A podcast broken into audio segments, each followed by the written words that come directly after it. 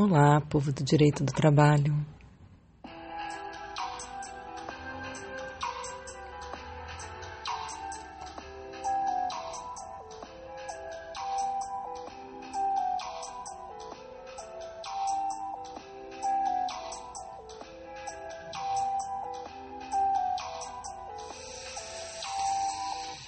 Bem-vindas, bem-vindos, bem-vindes a mais um episódio dentro dos Drops de Direito do Trabalho. Eu sou Andréa Pazzo, sou juíza do trabalho professora de Direito do Trabalho, criadora do conteúdo aqui no YouTube, no canal Evoluindo Direito do Trabalho, no Instagram, arroba Evoluir Direito do Trabalho e no site www.evoluindodireitodotrabalho.com e é nessa qualidade de professora que eu tento trazer aqui pílulas de informação, aquilo dentro do direito do trabalho, atualmente o que há de mais moderno, sempre é, buscando despertar o interesse em vocês para aprofundarem os estudos na matéria. Estamos em maio de 2021, isso significa que já temos mais de um ano de calamidade decorrente de é, coronavírus Covid-19 e nós temos desde 28 de abril as novas MPs 1045 e 1046 para é, retomar as medidas emergenciais trabalhistas que nós tivemos no ano passado pela MP 936, que depois virou, virou a Lei 14.020, e a MP 927, que acabou caducando. E agora nós estamos tratando aqui da MP 1046, que é a que, enfim, equivale à MP 927 nos, nos, nas medidas que ela propõe, não é? nas alternativas que ela traz e o objetivo aqui no podcast é falar mais daquilo que é diferenciado em relação ao MP 927, mas também atualizar um pouco a situação, porque quando eu falei da MP 927 foi em março do ano passado, né, gente? Então é, é, era realmente tudo muito novo e uma coisa que eu venho falando é que é, um ano depois, é difícil a gente continuar dizendo, nossa, força maior, nossa, que susto, nossa, que surpresa, porque o tempo foi passando, o Brasil, por exemplo, demorou muito para ver essa questão da vacinação e o, tudo foi to tomando uma proporção muito maior, é, o número de pessoas atingidas e o número de óbitos é, de pessoas, de vidas que foram perdidas foi aumentando de uma forma absurda, não no início e sim dali em diante, né? nem tanto nos primeiros meses, mas muito mais nos meses mais recentes que nós temos, então, ou seja, do final de 2020 para cá. E essa legislação chamada emergencial, a de agora acabou vindo tarde. É, no ano passado se criticou que o decreto era de fevereiro e a MP 927 veio só em março e a MP 936 no dia 1 de abril, mas agora nós tivemos um limbo da MP 927 desde julho de 2020 até agora, até o final de abril, e da Lei 14.020 de dezembro até agora, que era que realmente traz é, as opções para fins de é, que, que garantem uma renda e uma possibilidade de manutenção do emprego para aquelas atividades que têm que ser reduzidas ou que tiveram que ser suspensas porque não há possibilidade, não há demanda, não há possibilidade de abertura, eventualmente por lockdown, eventualmente por crise propriamente dita. Então, isso tudo para lembrá-los que aquilo que a gente tratava como muito bom, natural, porque afinal de contas, o próprio STF disse né, que é emergência, temos que permitir que sejam feitas algumas medidas de forma diferente do que normalmente a legislação admite, porque se trata de uma situação emergencial. Pois bem, um ano depois, é, é mais do que hora das empresas já terem se a, a, não se acostumado, porque eu espero que ninguém se acostume com isso nunca, mas pelo menos tomado as primeiras providências e agora já com um pouco mais de experiência, né, poderem adequar as situações dos seus trabalhadores a aquilo que estão vivenciando, né, com um pouco mais de maturidade e utilizando também a legislação habitual, já que ficar esperando legislação emergencial realmente é sempre um risco. Hoje eu quero conversar sobre o artigo 16, então, da MP 1046, que é o que trata dos exames médicos ocupacionais, clínicos e complementares. É, o artigo 15 da MP 927 suspendia a obrigatoriedade de realização de exames, então, ocupacionais, clínicos e complementares, exceto os demissionais, e a MP 1046 diz que suspende, então, exceto dos exames demissionais, dos trabalhadores que estejam em regime de teletrabalho, trabalho remoto ou trabalho à distância. Então, não há mais a suspensão para todos os trabalhadores dos, dos ocupacionais. Tá? Os demissionais, todos têm que ser feitos, né? Então, é, todos. Agora, para quem estiver em regime de teletrabalho, trabalho remoto ou trabalho à distância, de novo, pelo período de vigência da MP, ou seja, 120 dias contados do dia 28 de abril, fica suspensa a obrigatoriedade. Então, isso já é uma coisa muito importante, não é uma determinação de suspensão dos exames. Da mesma forma que veio no ano passado. Não é que determina que se suspendam os exames. O que fica suspenso é a obrigatoriedade, ou seja, não é uma infração a não realização dos exames. Só que de 20 de julho até 27 de abril não havia essa suspensão. Então, nós temos um período de 22 de março do ano passado até 19 de julho do ano passado que ficavam suspensas, as, ficou suspensa a obrigatoriedade dos exames de todos os trabalhadores, exceto os demissionais. Depois tivemos um período de 20 de julho a 27 de abril, em que não há suspensão dessa obrigatoriedade. Então, é, é, enfim, vencendo o exame do trabalhador, sendo a hora dele fazer o exame, ou seja, seis meses, ou retorno ao trabalho, o ocupacional periódico normal esses que eles têm que fazer, chegando o momento de fazer, entre 20 de julho e, do ano passado e 27 de abril desse ano, era obrigatória a sua realização. E a partir do dia 28 de abril, temos de novo a suspensão dessa obrigatoriedade para os exames, novamente, exceto dos demissionais, mas apenas para os trabalhadores que estejam no teletrabalho, trabalho remoto ou trabalho à distância. Mais uma vez, esse MP também, então, assim como a 927, não falam nada de admissional. Então, dando a entender, já que a única obrigatoriedade é do demissional, eu acho bem assustador isso de não fazer exame médico admissional, sabe? Porque ah, depois, mais para frente, porque é uma questão de prevenção da empresa. Então, se mais para frente o trabalhador é, estiver com alguma doença, estiver com algum problema de saúde e, e disser que aquilo está relacionado com o trabalho que foi desenvolvido, a empresa não tem nenhuma documentação que demonstre que quando ele entrou na empresa ele já tinha a moléstia, ele já tinha a doença.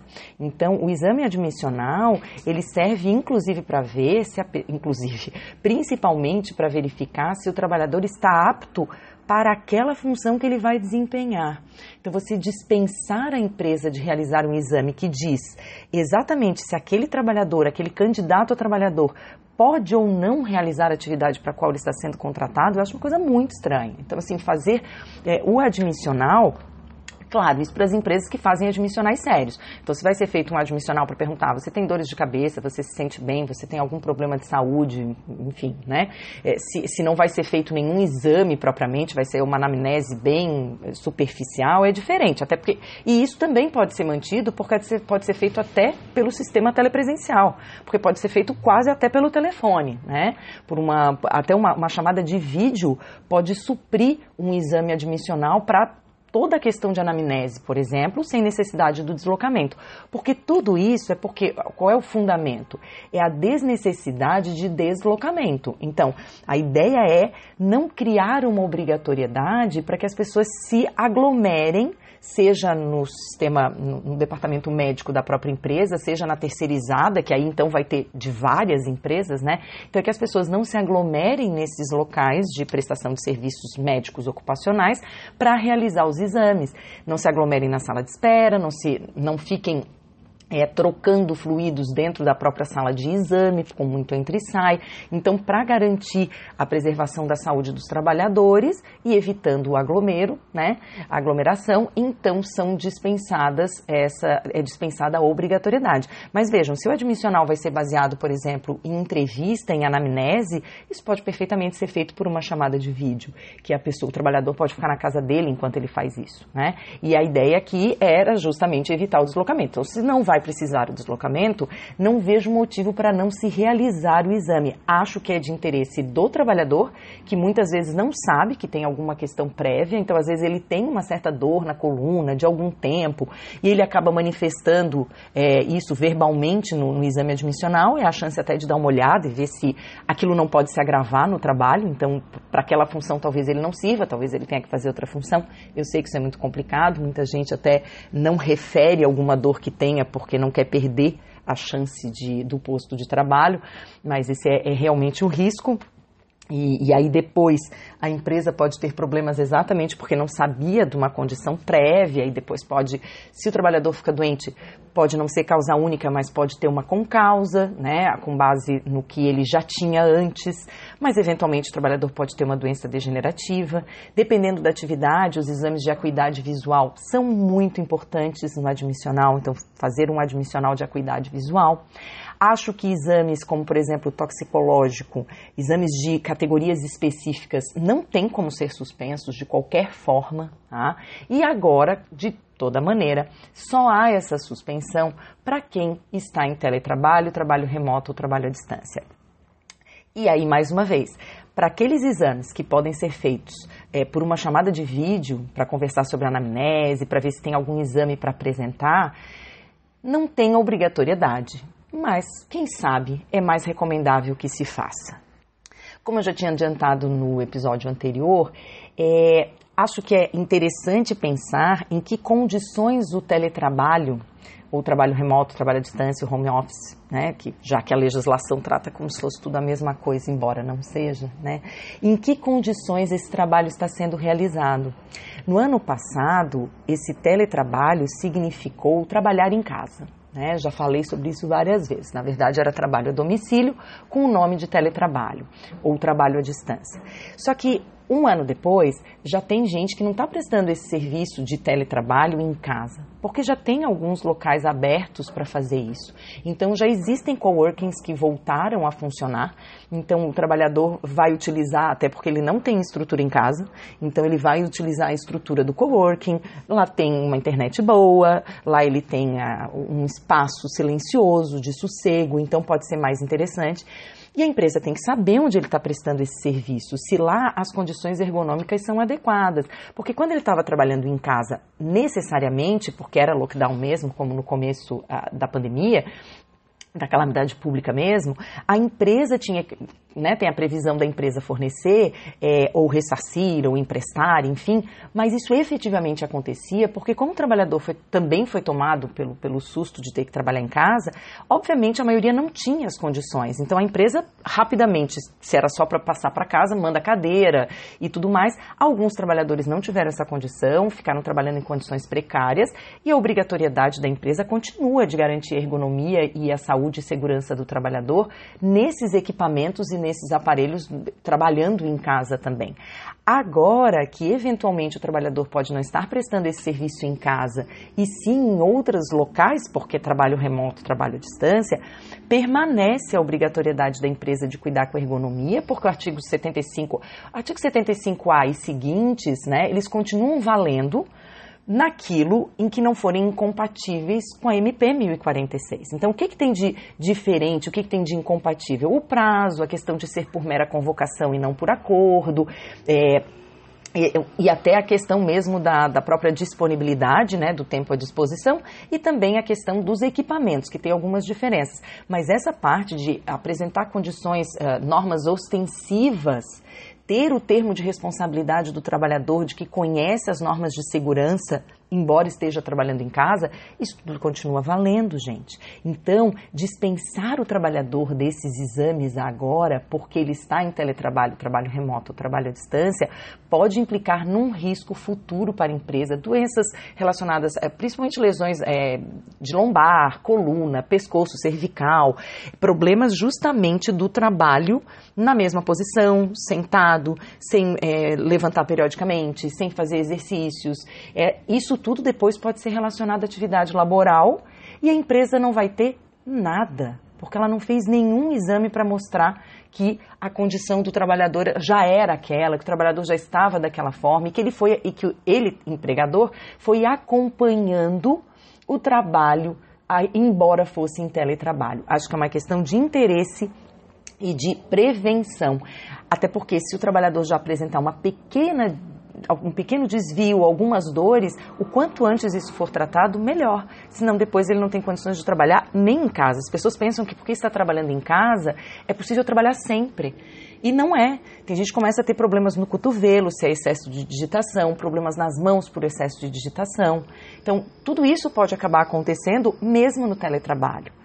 Em resumo, essa é a minha é, uma pequena crítica à, à, à desobrigatoriedade, mas fica uma dica para quem puder realizar esses exames sem gerar aglomeração e tudo mais. Nossa, inventei uma palavra. Sem gerar aglomeração, mas é, tentando manter isso.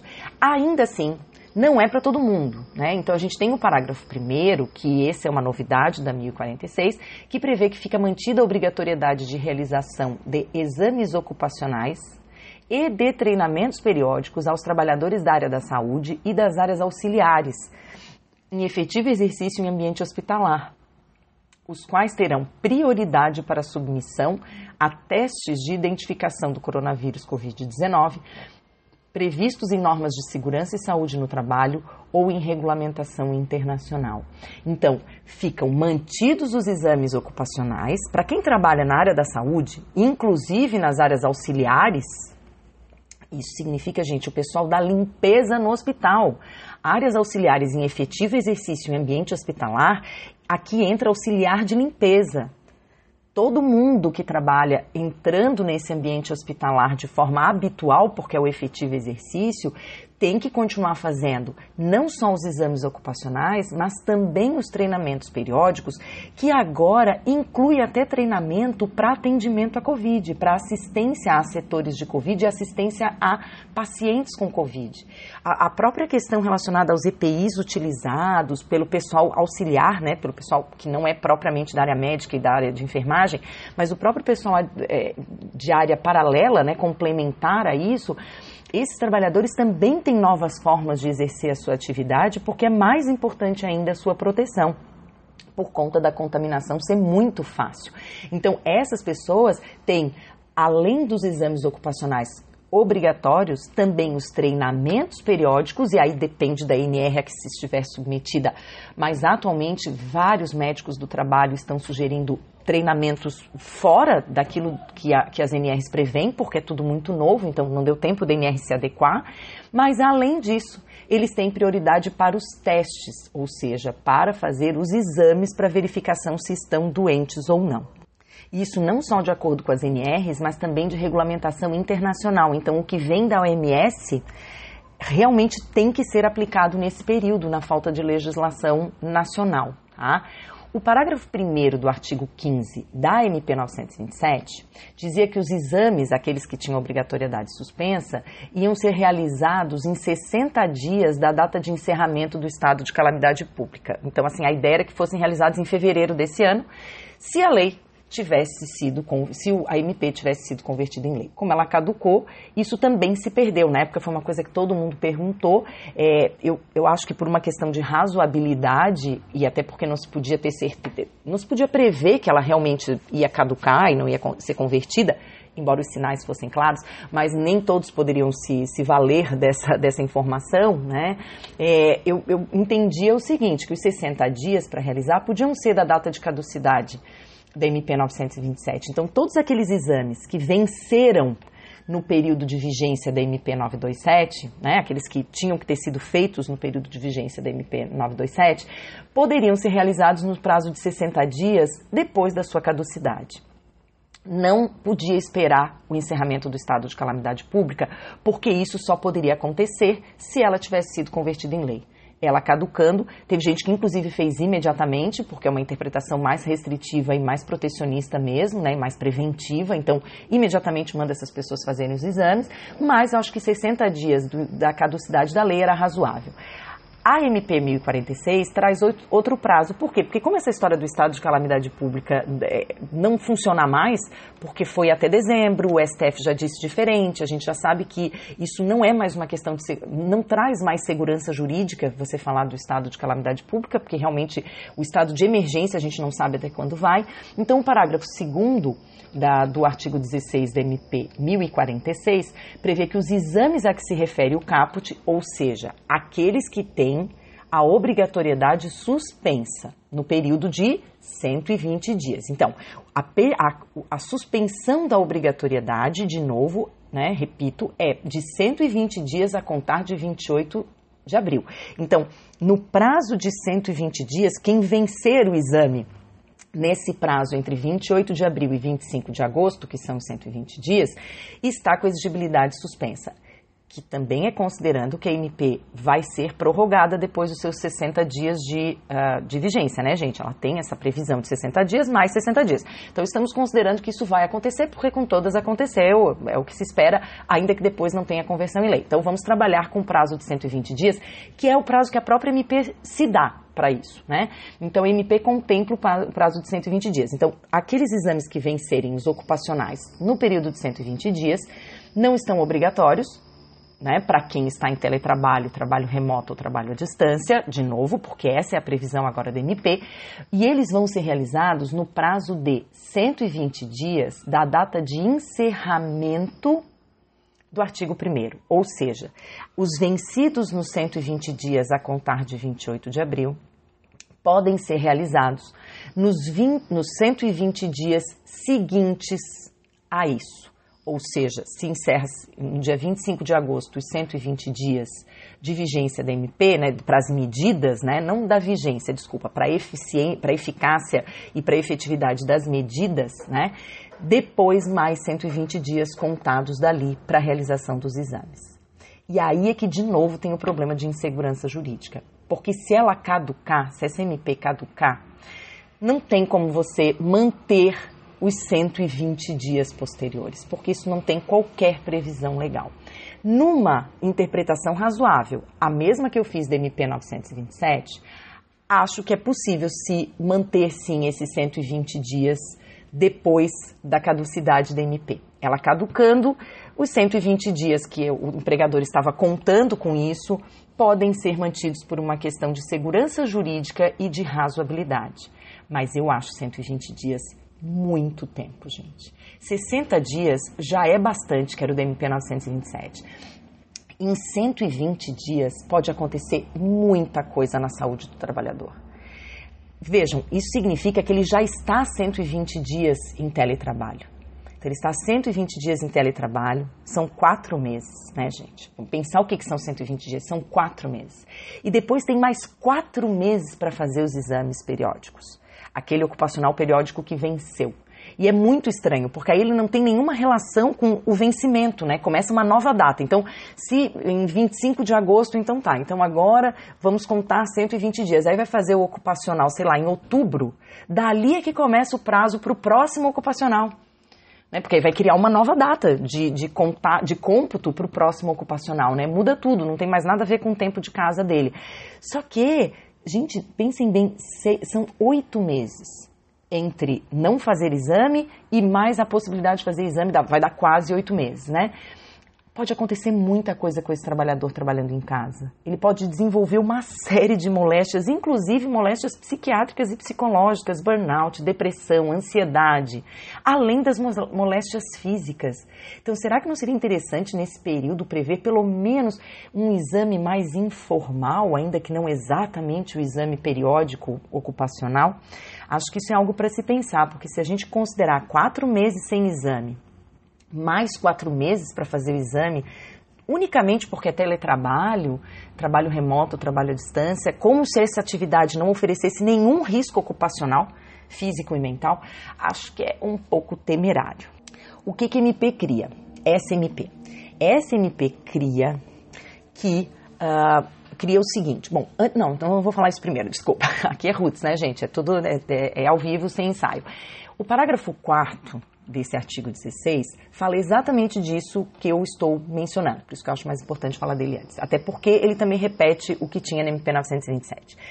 Na hipótese de um médico coordenador do Programa de Controle Médico e Saúde Ocupacional, né, do PCMSO, considerar que a prorrogação da realização dos exames representa risco para a saúde do empregado, o médico indicará ao empregador a necessidade de sua realização. Então, eu sei que quem me escuta é do jurídico, mas é muito importante que o jurídico, nesse período, então, é fundamental, né, que o jurídico dialogue com o pessoal do controle médico de saúde ocupacional, prevenção de acidentes, de riscos da empresa.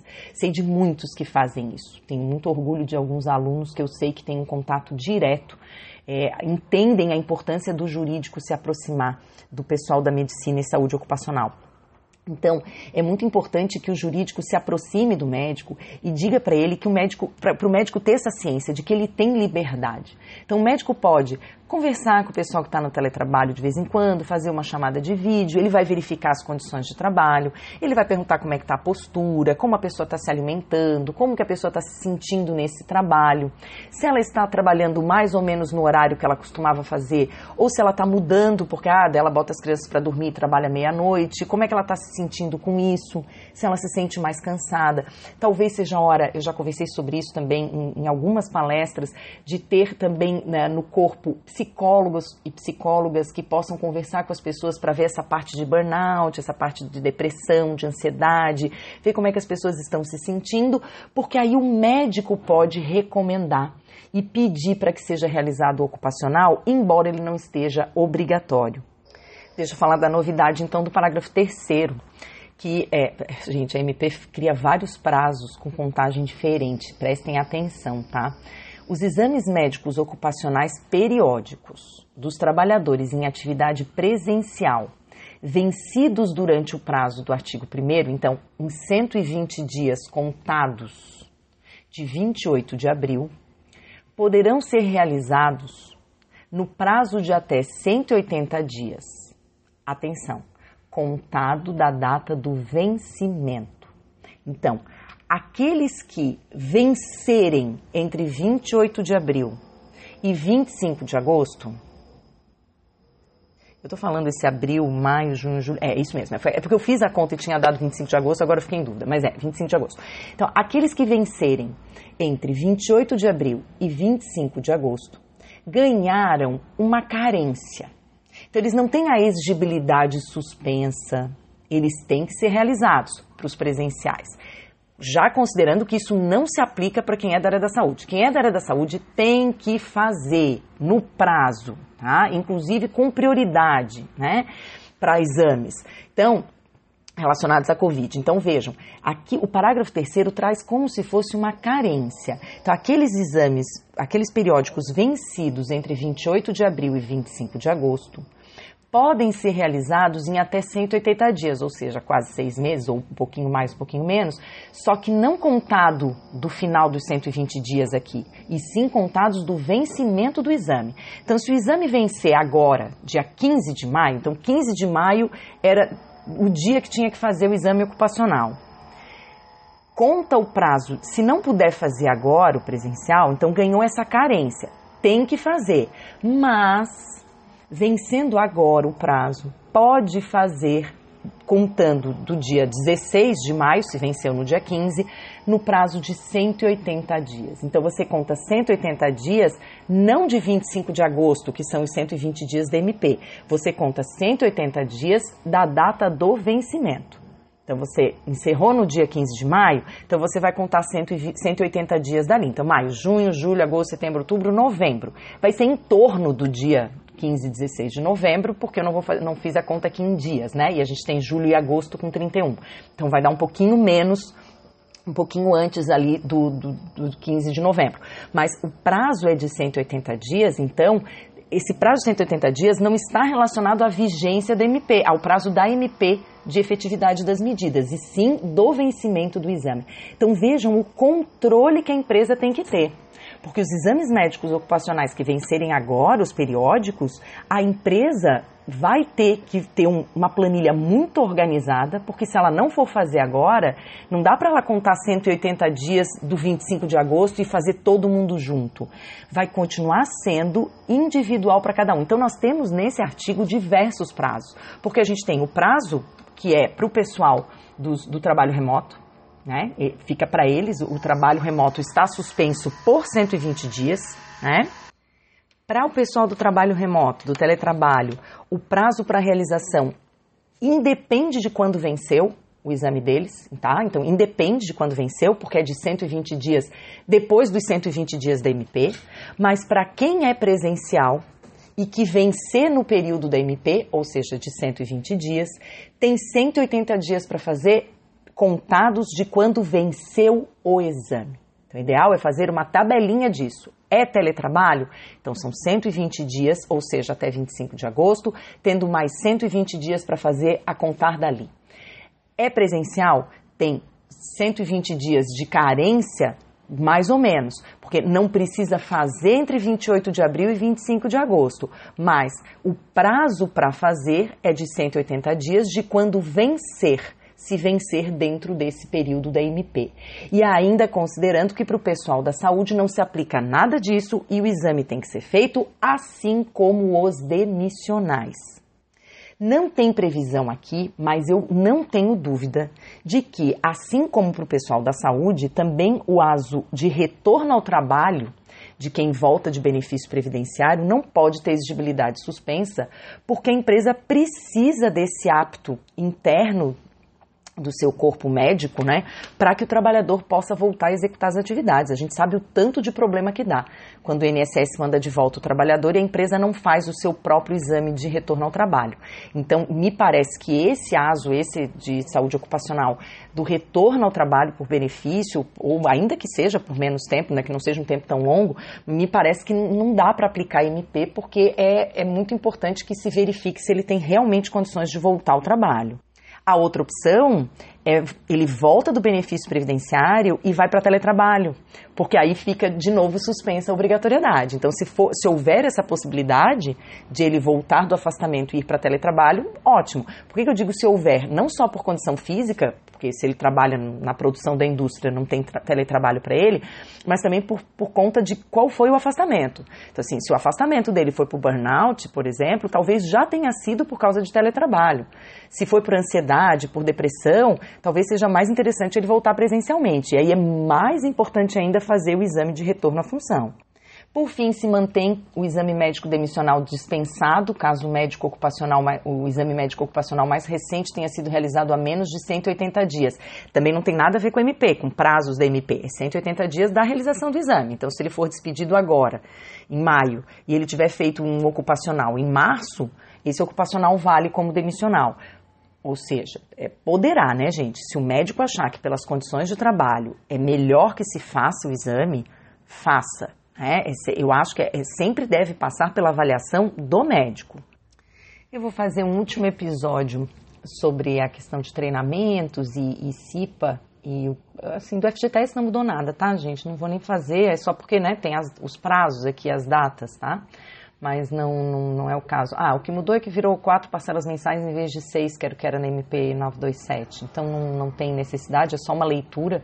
Vocês vão ver que são competências de abril, maio, junho de dois, junho e julho de 2021 para fazer parcelado em quatro parcelas mensais a partir de setembro de 2021. Então, de novo, se o trabalhador é, precisar para outra situação, temos que analisar, né, que não seja a despedida sem justa causa, porque aí tem que fazer o pagamento. E, e tem essa previsão aqui mas o restante, inclusive, se manteve. Eu vou fazer uma breve consideração sobre o artigo 27, que eu acho um absurdo que tenha sido repetido na MP 1046, e aí algumas coisas que constavam na MP 927 que não constam na 1046, isso às vezes é mais importante do que o que foi acrescentado, né? Porque tem gente que pensa que é uma cópia da, da 927 e que pode usar tudo que tem lá, e não é bem assim, tá bom? Então eu vou fazer um último sobre esses aspectos finais da 1046, e aí a gente vê se há necessidade, acho que é um, um episódio episódio 2 no máximo serão suficientes para MP 1045 por conta da suspensão e redução, porque afinal de contas está bem semelhante e tudo que tinha para explicar sobre isso eu expliquei ano passado quando falei longamente sobre ela e depois sobre a lei 14.020. Tá bem? Muito obrigada por me ouvirem. Cuidem-se bem, por favor, e até a próxima.